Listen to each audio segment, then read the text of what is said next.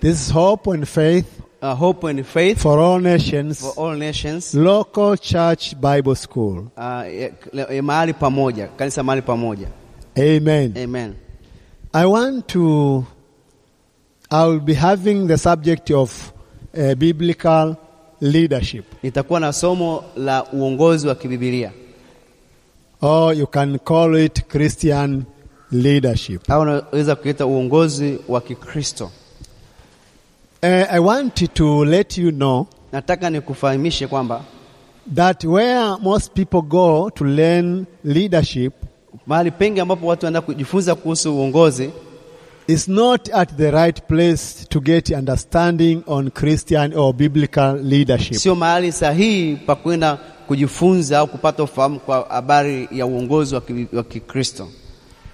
The right source to learn about and to get the right knowledge about Christian or biblical leadership Mahali sahihi au mahali m- ambapo nataka kujifunze kuhusiana uh, uongozi wa ki- wa kibibilia wa Kikristo is through the Bible. ni kupitia Biblia. Amen. Amen. John Maxwell comment, commented it and said, Uh, John Maxwell al- alisema hivi The best source of leadership teaching today uh, se, sehemu ma, m- m- uh, chanzo ma, muhimu au ma- ma- maalum kwa kujifunza uongozi leo is the same as it has been for thousands of years. iko vile vile kama ilivyokuwa miaka elfu moja iliyopita. And he said, if you want to learn leadership, Kama unataka kujifunza uongozi, go to the greatest book on leadership ever written, nenda kwenye kitabu kikuu cha uongozi ambacho kilishawahi kuandikwa, which is the Bible. ambayo ni Biblia. Hallelujah. Haleluya! This statement is very true. Na a- na hili a- huu usemi ni wa kweli kabisa, And all of us must think about this as we learn on biblical or Christian leadership. na sisi sote tunataka ku- kufikiria au kujifunza kuhusiana na hili tunapojifunza uh, uongozi wa The kibibilia. Bible has pot- the potential to change our lives. Biblia ina nguvu ya kubadilisha maisha yetu And it has the potential to cause us and our development as spiritual leaders. na ina uwezo wa kutubadilisha na kutusababisha kukua kama viongozi wa kiroho. The Bible can shape you. Biblia inaweza ikakubadilisha, The Bible can recreate you. inaweza ikakuumba, The Bible is God, na Biblia ni Mungu and God is the Bible. na Mungu ni Biblia. Hallelujah. Haleluya, Hallelujah. haleluya. So the Bible, it is the Bible that draws uh, out the leadership principles Ni Biblia ndio inatoa zile kanuni za, ki, za kiuongozi that you have been woven into it ambao umekuwa u- u- umejishikamanisha nayo by the one who invented leadership. na yule mmoja ambaye aligundua au alitengeneza uongozi It's God Himself. ni Mungu mwenyewe. Hallelujah. Haleluya! We, in one way or another, everyone is a leader, Kwa njia moja ama nyingine, kila mtu ni kiongozi. and no one can possibly teach us more about leadership Hakuna mtu ambaye anaweza kutufundisha sisi zaidi kuhusiana na uongozi than God Himself. uh, isipokuwa ni Mungu yeye mwenyewe. Hallelujah. Haleluya! The need of the Christian leadership, Uh, uhitaji wa uongozi wa Kikristo the cry Now- need of the church today is leadership. na kilio cha kanisa leo ni uongozi, In fact, the most critical problem facing the church today na kwa kiukweli tatizo kubwa ambalo linalokabili uh, tai- uh, kanisa leo is the leadership vacuum that have grown up so vastly ni ile hali ya utupu wa, katika uongozi ambao umekuwa ukikua kwa muda mrefu in our time. katika muda wetu. It remains one of the glaring needs of the church. Inaendelea kuwa ni moja ya hitaji kubwa la kanisa. So many ministries and organizations die due to lack of strong leadership. Ah, huduma nyingi na makanisa mengi yanakufa kwa sababu ya kukosa uongozi. In this time of unprecedented opportunity, Ah, katika kipindi hiki cha ui- ui- uhitaji wa hii fursa it says inasema the church is actually losing influence Kanisa linapoteza mguso and slowly losing the capacity to have an effect, effect on the character and spiritual development. na inapoteza kuwa na mguso katika kukuza uh, tabia na kukuza ile hali ya, ya, ya, ya Kikristo ndani ya watu. And the primary reason is lack of leadership. Na sababu kuu ya msingi ni kwa sababu ya kukosa uongozi. Nothing is more important than leadership. Hakuna kitu cha muhimu zaidi kuliko uongozi. If the Christian churches or organizations are, aren't well led, Na kama uh, huduma zote na taasisi za Kikristo hazitaongozwa vizuri, it will be impossible to fulfill the Great Commission. itakuwa ni vigumu sana kukamilisha agizo kuu. And it is the Great Commission that brings us into uh, the, the preparation of the church for the rapture. na, na, na, na, na, na, na, na, na, na maandalizi ya, ya unyakuo ni pale ambapo u, injili itahubiriwa. I believe that everything rises and falls on leadership. Ninaamini kabisa kwamba kila kitu kinaanguka na kukua na viongozi And by that I mean that more than anything else, the leadership of any group or any organization will determine its success or failure. na anachomaanisha kwa- kwamba uongozi ndo una, una, uta, utaweza kusababisha taasisi iinuke au taasisi ianguke.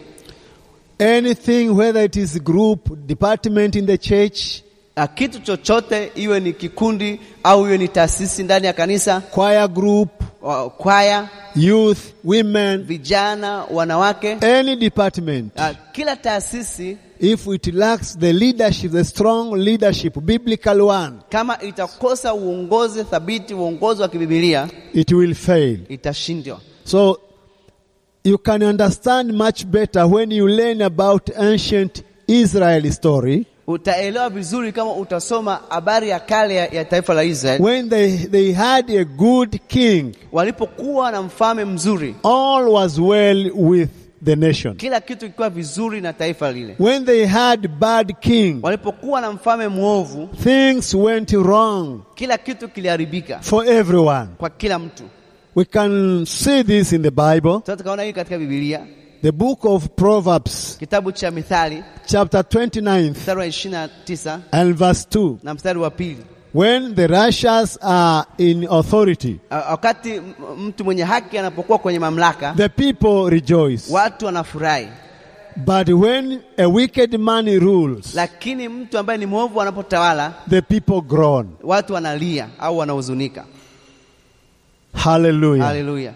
You can see how important is leadership. Unaweza ukaona jinsi ambavyo uongozi ni wa muhimu. The call to leadership is a consistent pattern in the Bible. Wito wa kuwa kiongozi ni kitu cha kuendelea au cha mwendelezo katika Biblia. When God decided to raise up a nation Mungu a- wakati anapoamua kunyanyua taifa of his own, taifa lake he didn't call upon the, mass, the, the masses. akuita watu au watu wengi, He called out one man, aliita mtu mmoja Abraham. Abrahamu. when he wanted to deliver his people out of uh, of of, of um, Egypt, Alipotaka kuwakomboa watu wake kutoka eh, Misri, he didn't call the group of people. akuita watu wengi, He called one man, alimuita mtu mmoja Moses. Musa. Hallelujah. Haleluya! When it came, when it came to time for the people to cross over to the promised land, Alipotaka watu wa- wavu- wavuke kwenda kwenye nchi ya ahadi, they followed one man, walimfuata mtu mmoja Joshua. Yoshua. Every time God desired to do something great, Kila wakati Mungu anapotamani kufanya jambo kubwa, he called a leader. anamuita kiongozi to step forward asimame for every great work. kwa kila kazi kubwa. Being a leader Kuwa kiongozi is more than just being a boss. ni zaidi ya kuwa bosi. Hallelujah. Haleluya!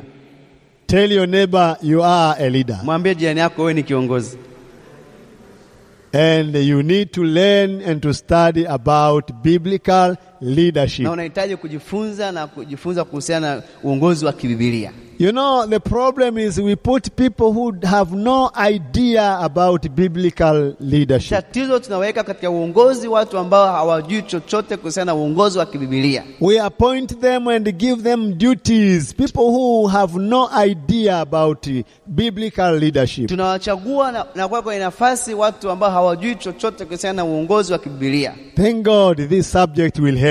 Asante kwa sababu u- somo hili litatufu- litatusaidia. Pigie Bwana makofi. Hallelujah. Haleluya. Being a leader Ku- Kuwa kiongozi is not having a leadership position. sio kuwa na nafasi ya kiuongozi. Leadership is influence. Ah, uongozi ni ushawishi. Leadership is not a position. Ah, uongozi sio nafasi, It's not about titles. sio kuhusiana na vyeo, It is influence. ni ushawishi. Listen to this. Sikiliza hili Nothing more, Ah, nothing less. hakuna kitu haku, kama una kitu hauwezi kuwa na kitu. It is, I, I mean, leadership is influence. Ninamaanisha uongozi ni mguso. Nothing more, nothing less. Okay, I've understood. Amen. Let me come again. Amen. Kwamba namaanisha kama uongozi ni, ni ushawishi na ha- ni, iko hivyo haiwezi kubadilishwa. Amen. Amen. Hallelujah. Hallelujah. So it is not about titles here. Sio kuhusiana na, na vyeo, It is not about positions. sio kuhusiana na nafasi, It is not about reputations. sio kuhusiana na kutambulika.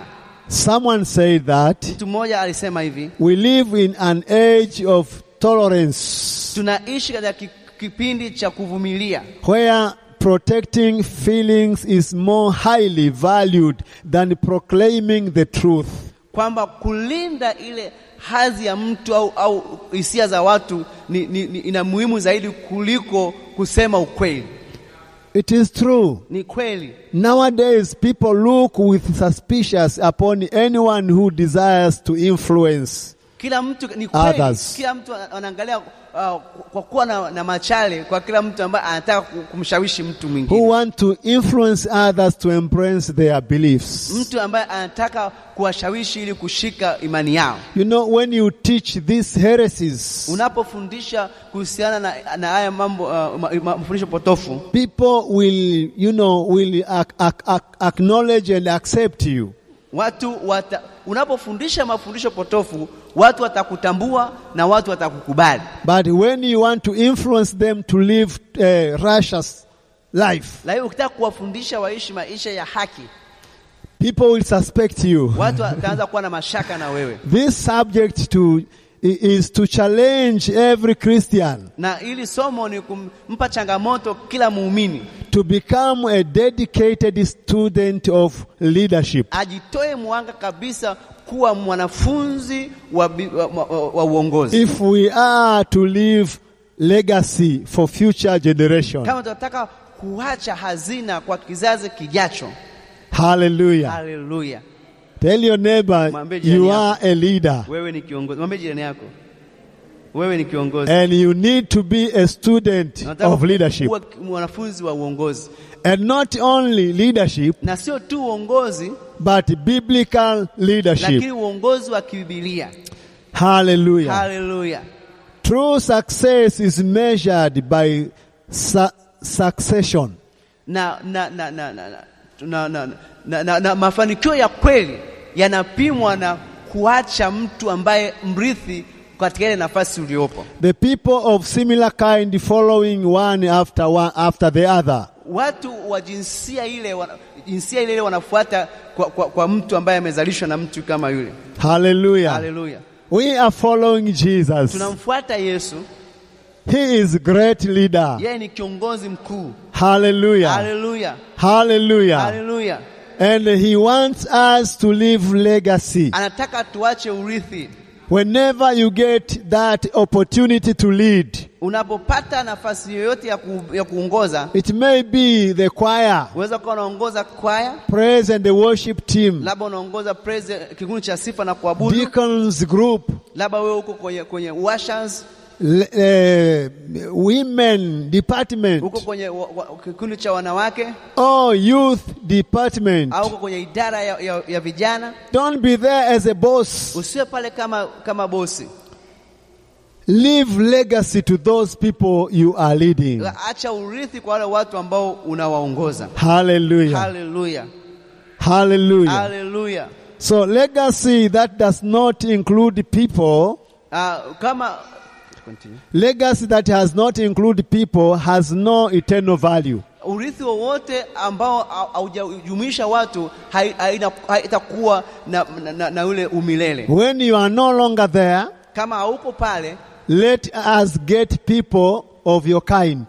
kama wewe utakuwa haupo kwenye nafasi yako ya uongozi inatakiwa waache watu ambao wanafanana na wewe hata kama wewe haupo We need pastors to have pastors. tunahitaji wachungaji wawe na wachungaji Hallelujah. haleluya We need this chairman to have other people who will chair the, the departments. kama wewe ni, ni kiongozi au ni mwenyekiti katika idara inatakiwa uache watu ambao watakuwa wenyekiti katika nafasi It yako is not about position. sio kuhusiana na nafasi You can be influential even if you don't have title or position. unaweza ukawa na mguso hata kama una cheo hata kama una nafasi yoyote Hallelujah. haleluya I repeat this again. narudia tena Legacy that does not include people has no eternal value. U urithi wowote ambao haujumuishi watu ha ha hauna ule uthamani wa umilele And that's why leadership is so critical. na ndio maana uongozi ni wa muhimu sana We are to make it our aim to practice transformational Inatakiwa leadership. tu- tu- tu- tuweke kuwa na lengo ya kuwa na uongozi wa kubadilisha Hallelujah. haleluya Hallelujah. haleluya Where people are changed from the inside out. pale ambapo watu watakuwa badilishwa kutoka ndani kuja nje This is what Jesus wants, and He commanded us to do that. na hichi ndicho ambacho Yesu alitaka na alituamuru tufanye hivyo Go ye therefore nenda huko and make disciples. na kufanya wanafunzi Change the nations into disciples. wabadilisha mataifa kuwa wanafunzi Teach them my word. wafundishe maneno yangu Bring them into the kingdom. walete katika ufalme and let them be like you. na wafanye wawe kama wewe nyie Hallelujah. haleluya Somebody say mtu amen. mmoja aseme amina The kind of leadership A- aina ya uongozi is based on character. uh, uongozi utakuwa uwe katika ile hali ya tabia The kind of the leadership we're talking about, A- Uh, aina ya uongozi tunazungumzia the biblical or Christian leadership, uongozi wa kibibilia uongozi wa kikristo is based on character. u- u- ime- ime- imewekwa katika msingi wa tabia It is based on conviction. umewekwa katika ile hali ya kuwa na hali ya, u- ya, ya kukiri And it is based on Christ likeness. na ime, katika ile hali ya, ya kufanana na Kristo. Transformational leadership follows the pattern laid down in scriptures. Na ule uongozi wa kubadilisha umewekwa msingi katika maandiko. I'm glad I'm talking to leaders. Nina furaha nazungumza na viongozi. You are a leader. Wewe ni kiongozi, Hallelujah. haleluya. I'm a leader. Mimi ni kiongozi And you are a na leader. wewe ni kiongozi. You know, when talk about leadership, Unapoongea kuhusiana na uongozi, we mean those in top tunazungumzia wale walioko juu and those around, na wale wanaotuzunguka those across, na wale ambao wa- wa- wako katikati and, yetu and those na down. wale walioko chini. Hallelujah. Haleluya. Everyone, Kila mtu in one way or kwa another, njia moja ama nyingine, he is a yeye leader. ni kiongozi. Hallelujah. Haleluya. Somebody say amen. Mmoja aseme amina. Leading Christian church, Christian organization, Christian group is Kuongoza- not a small duty. Kuongoza makanisa ya Kikristo, kuongoza vikundi vya Kikristo sio jambo jepesi. One says it's not a joke, Mtu mmoja anasema sio jambo la kut- la ku- la mchezo, but it is a great assignment. ni kitu kikubwa au, au ni agizo kubwa. Biblical leadership is the greatest need for the hour, if not the century. Uh, uongozi wa kibibilia ni uhitaji unaohitajika katika nyakati, katika nyakati hizi kama sio katika kizazi, This is the reason why na hii ndio sababu kwa, This biblical leadership is to be taught until the last point of time, the rapture. Ndio maana uongozi wa kibibilia utakuwa ufundishwe mpaka siku ile ya unyakuo wa kanisa. Hallelujah. Haleluya, Hallelujah. haleluya. Turn to your neighbor. Mgeukie jirani yako, Tell you need to be unatakiwa the, a faithful student wa, unatakiwa uwe mwanafunzi mwaminifu. of leadership. Mwambie mwenzako wa Subject. uongozi. Hallelujah. Haleluya, Hallelujah. haleluya. It is needed to be taught Unahitajika kufundishwa until to the last point mpaka si dakika ya mwisho, when Jesus will sound the trumpet wakati Yesu atapuliza ile tarumbeta. is when we will cease to teach about biblical leadership. Hapo ndipo tutaacha kufundisha kuhusiana na, na uongozi wa kibiblia Because it is leadership that will prepare the rapture, kwa sababu ni uongozi ambao utaandaa unyakuo, prepares, preparing the groups of people who will, who, who- who will meet Jesus. itaandaa uh, vikundi vya watu ambao watam- watakutana na Yesu pale hewani. Hallelujah. Haleluya, Hallelujah. Hallelujah. It is by teaching biblical leadership ni kwa kufundisha mafundisho ya kiuongozi wa kibibilia and practices it na kufanyia kazi, we can have transformed leaders tutakuwa na viongozi waliobadilishwa who can influence the world ambao wanaweza wa, wa- wakashawishi in, in Ulimwengu. the world in which we live. na ulimwengu ambao tunaishi. I call this world corrupted world. Ninaita huu ulimwengu ulimwengu ulioharibika. Yeah, this world is is going down. Huu ulimwengu unakwenda chini, But us as lakini leaders, sisi kama viongozi we need to have the influence tunataka kuwa na mguso na ushawishi so we can influence the world ili tuweze kuwashawishi ulimwengu in which we live. wa- ulimwengu ambao tunauishi. We, you know, we abandoned the leadership of this world into the wicked man's hand. Unajua, tumeacha uongozi wa kidunia katika viongozi ambao ni, ni waba, waovu Now the wicked influence makes us suffer. na, na, na ule ushawishi wa watu wabaya unatusababisha sisi tuteseke, We are now crying na sasa tunalia because those in power in the world kwa sababu wale wako katika uongozi katika ulimwengu are wicked men. ni watu wabaya.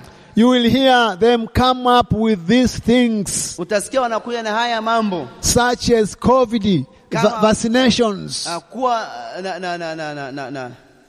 Yeah. changes, chanjo ya, ya, ya COVID and the things like that. na vitu kama hivyo. These are demonic influences. Hivi ni vitu vya kishawishi vya kipepo, And it is because the church has sle- slept ni kwa sababu kanisa limelala and leave the influence na kuacha ushawishi of leadership wa uongozi to the wicked kwa people. watu ambao ni waovu. I don't blame them. Mimi siwalaumu They are, they are not using biblical kwa principles. sababu hawatumii kanuni za kibibilia, But we have that opportunity lakini tuna hiyo fursa to influence the world. kuweza kushawishi ulimwengu, to turn the world kuba- kugeuza ulimwengu upside down. kichwa juu, mi- mi- kichwa chini, miguu juu.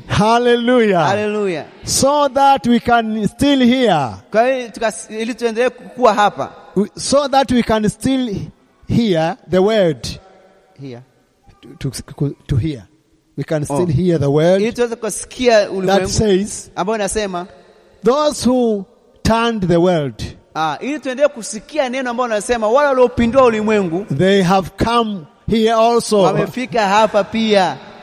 Hallelujah. Haleluya! Those who have turned the world, Hao waliopindua ulimwengu they are here also. wako hapa sasa, They are turning everything upside down. wanageuza kila kitu kichwa chini, miguu juu. That's all about leadership influence. Hiyo ndio ah, kuhusu u- u- u- u- ushawishi wa You don't kibibilia need to wa- wa be viongozi. you don't need to be mbunge to, to can influence the world. Hauhitaji kuwa ambasada ili u- kushawishi ulimwengu. You can turn the world the, just the way you are. Unaweza kubadilisha ulimwengu au kugeuza ulimwengu jinsi If, ulivyo, if you know your duty kama unajua majukumu yako through preaching the truth, kupitia kuhubiri ukweli, through telling the people, kwa- kupitia kuelezea watu. that is also leadership. Huo pia ni uongozi, Is leading people to do the right. ni kuwaongoza watu kufanya mambo yaliyo kweli au sahihi. Somebody say Mtu mmoja amen. aseme amina. It's not about titles. Sio kuhusiana na vy- vyeo, It's not about positions.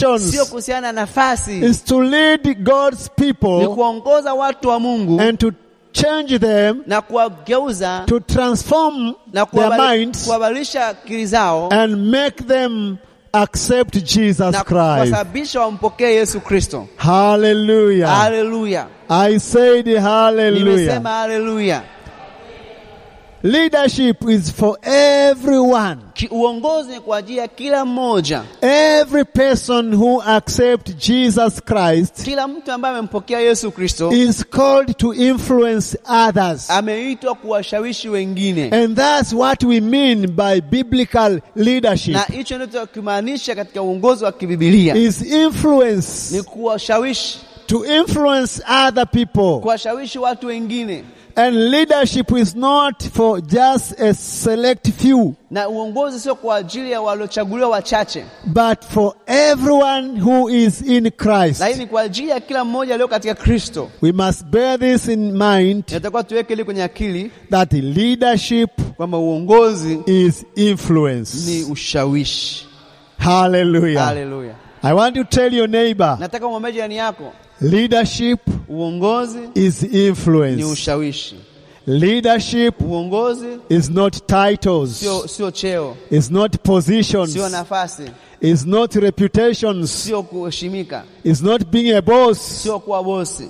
Neighbor, tell your neighbor, Mwambie jirani neighbor yako, jirani, mwambie, Leadership. uongozi is influence. ni, u- ni ushawishi. Hallelujah. Haleluya! From good and Christian leader, we get good influence. Kutoka katika uzuri wa, wa, wa uongozi wa Kikristo twapata ushawishi mzuri, And from bad and wicked leader, we get bad influence. na kutoka kwa viongozi ambao ni wabaya twapata ushawishi ambao ni mbaya. This is why the world is suffering right now. Ndio maana sasa hivi u- u- dunia inateseka. You hear people gather, gather, gather together on the meetings. Unasikia watu wamekusanyika pamoja kwenye mikusanyiko in these world nations katika mataifa ya kidunia and they come up with ideas na wanakuja na, na mawazo of homosexuality ya, ma, ma, uh, ya kuwa na jinsia moja, kufanya mapenzi jinsia moja, homosexuality ushoga ushoga lesbianism kwa, uh, and the same sex marriage Ah, na, na kuwa na, na, na, na, na, na, na, na mapenzi ya jinsia moja. and you sit down watching Unakaa chini unaangalia and think na unafikiria, do these people have sense je, hao watu wana akili kweli? do these people have sense Je, hao watu wana akili kweli? yeah they have sense Ndio wana akili, but the influence is from the devil lakini ule ushawishi unatoka kwa shetani. you know biblical influence Unajua ushawishi wa kibibilia comes from our Abba Father. unatoka kutoka kwa baba yetu Aba Baba, Hallelujah. Hallelujah. It comes from Jesus Christ, unatoka kwa Yesu Kristo, the greatest leader ever. kiongozi mkuu ambaye aliwahi kutokea. It comes from the Holy Spirit. Inakuja kutoka kwa Roho Mtakatifu. In Matthew, Katika kitabu cha Mathayo, Jesus made a very powerful statement Yesu alitamka sentensi ya kuu sana about leadership. kuhusiana na uongozi. This Matthew chapter 5, Ah, wa- wa- Mathayo sura ya tano verse 13 to 16. mstari wa 13 mpaka wa 14. You will read when you get time, Utasoma utapata muda. but just briefly here, Kwa kifupi inasema he said, inasema You are the salt of the world. nyie ni chumvi ya ulimwengu. And then he jumped and said, You are the light Akaruka na of kusema the "Wo- world. nyie ni nuru ya ulimwengu. And what did he say? Na kwa nini alisema? He said, Akasema Let your light so shine before men. acha nuru yenu iangaze mbele za watu. What does that mean? Hiyo inamaanisha nini? Are we going to take vibatali on our heads? Tunaweza kuchukua vibatari kwenye vichwa vyetu, Are we going to place candles on our we- heads tunakwenda kuweka uh, mshumaa kwenye vichwa vyetu so that we can shine? ili tukaweze kung'aa, So that our light can shine? ili kwamba nuru yetu ikang'ae. No. Hapana, He's talking about influence. anazungumzia ushawishi. Let us influence Hebu people tuwashawishi watu to know Christ, wamjue Yesu, to come into the kingdom, waje katika ufalme, to be ready for the wawe rapture. tayari kwa ajili ya unyakuo. Hallelujah. Haleluya, Hallelujah. haleluya! Let your light so shine before men Acha nuru yenu iang'ae kwa watu, that they may see your good works ili waone matendo yenu mema and glorify your Father in na heaven. wamtukuze Baba yenu aliye mbinguni. Somebody say Mtu mmoja amen. aseme amina. That is leadership. Huo ni uongozi, That is leading. huko ni kuongoza. We lead people. tunaongoza watu not to enjoy the life on earth only, sio tu ku- kufurahia maisha ya hapa duniani tu, but, but to have the, the, the way to heaven. lakini wawe na njia ya kwenda mbinguni. How good it is Je, ni, ni nzuri kiasi gani to see the people you are leading going to heaven. wa- watu unaoongoza wanakwenda mbinguni? How good it Ni is. nzuri kiasi gani? One day when you are there, Siku moja ukiwa kule you see the people whom you are teaching, you are unaona taught, you are watu- leading. watu ulikuwa kuwafundisha ukiwaongoza, You see the choir unaona kwaya, that you are chairman, wewe ulikuwa ni kiongozi, you are administrator. wewe ulikuwa ni kiongozi. How good it might be Itakuwa ni nzuri kiasi gani when we get to heaven. tutapofika mbinguni? I, as a bishop, Mimi kama askofu I see pastors naona wachungaji whom I was leading. ambao nilikuwa nikiongoza, How good it is itakuwa nzuri kiasi when gani we get to heaven. tutapofika You mbinguni? see church members Unaona washirika whom you were teaching. ambao walikuwa kuwafundisha. Leadership Uongozi is about ni influence kuwashawishi watu, to make people following kusababisha watu wakufuate to what you are teaching, kwa kile ambacho unafundisha, to what you know. kwa kile ambacho unakijua. Amen. Ah. Amen. Hallelujah. Hallelujah. So Jesus is telling Christian to influence others. Kwa hiyo Yesu anaambia Wakristo wawashawishi wengine. It is true that few are natural when it comes to leading Ni others. kweli wengine wanakuwa na vipaji vya kuzaliwa wanapoongoza wengine, They do it by nature. wanafanya tu kama asili. Amen. Amen.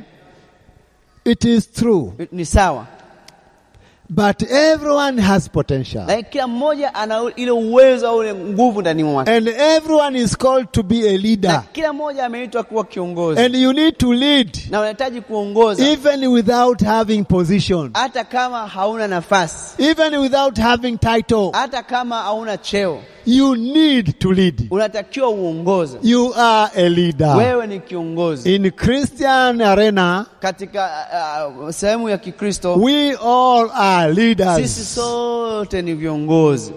Hallelujah. Haleluya. Somebody say Mtu mmoja amen. aseme amina. I didn't hear you. I said somebody say amen. Sijakusikia mtu mmoja aseme amina.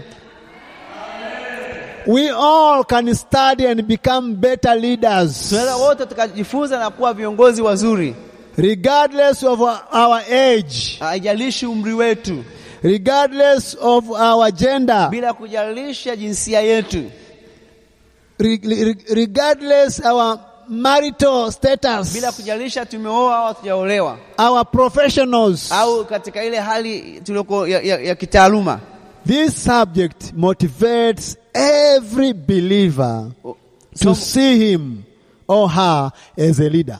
somo hili linawatia moyo au kuhamasisha kila mmoja ajione kama kiongozi, So to can be willing to learn from the best leaders who ever lived. na ili tuweze kujifunza kwa kiongozi mkuu aliyewahi kuishi The men and the women in the Bible. uh, wa, wa, wa, ma- wa, wanawake na wanaume katika Biblia. No matter how strong or weak you might be, haijalishi una nguvu au ni dhaifu kiasi gani, our leadership is called by God. uongozi wetu umeitwa na Mungu. And once you become a leader, Na pale unapokuwa kiongozi and once you understand or you know yourself as a leader, na pale utajitambua wewe kama kiongozi, No matter how strong or weak your leadership might be, haijalishi uongozi wako utakuwa ni na nguvu au na dhaifu kiasi gani, it is the right time to improve and reach our leadership ni potential wakati sasa wa kukuza na kusababisha tufikie kile kiwango ambacho Mungu anataka tuwe for the glory of kwa God. utukufu wa Mungu. Hallelujah. Haleluya, Haleluah. haleluya. We are called to influence Tumeitwa kushawishi watu in every place you are, katika kila eneo ulilopo. in every area you find yourself in the katika kila church, sehemu utajikuta wewe in the ministry. katika huduma You are called to influence others. umeitwa kuwashawishi wengine, not to quarrel with sio others, kugombana na wengine, not to rebel sio against kuasi, others. ku- kuasi kwa wengine. You are called to influence. Umeitwa kushawishi I mean, those who are down, wale walioko chini, they can even influence those who are in in top wanaweza pia wakawashawishi au wakawa- wa- wa- washawishi wale walioko kule juu, because everyone is a leader. kwa sababu kila mtu ni kiongozi. Hallelujah. Haleluya! Sometimes those in top can be can can be discouraged in one way or another. Wakati mwingine wale walioko kule juu wanaweza wakavunjika moyo kwa njia moja ama You nyingine. have that opportunity Una una hiyo nafasi to encourage them, kuwatia moyo, to make them feel like going moving forward. wa, wajisikie kwamba wanatakiwa kuendelea mbele. Hallelujah. Haleluya! We are all Sisi leaders wote ni viongozi in the farm, in the farm of the kingdom. katika shamba la ufalme. We are all leaders. Sisi wote ni viongozi, And when we know this biblical leadership, na tutapotambua kuhusiana na uongozi wa kibibilia it will help us itatusaidia to be in the groups, kuwa katika kikundi, to be in the church, kuwa katika kanisa, to be in an organization katika taasisi without any problem with bila people. kuwa na tatizo lolote na watu, Because kwa sababu you will not be position minded. hautakuwa ni mtu ambao unataka nafasi, You will not be title minded. hautakuwa ni mtu ambao unataka vyeo, You will lead utaongoza to influence ili others. kuwashawishi wengine, You will influence others to do the work.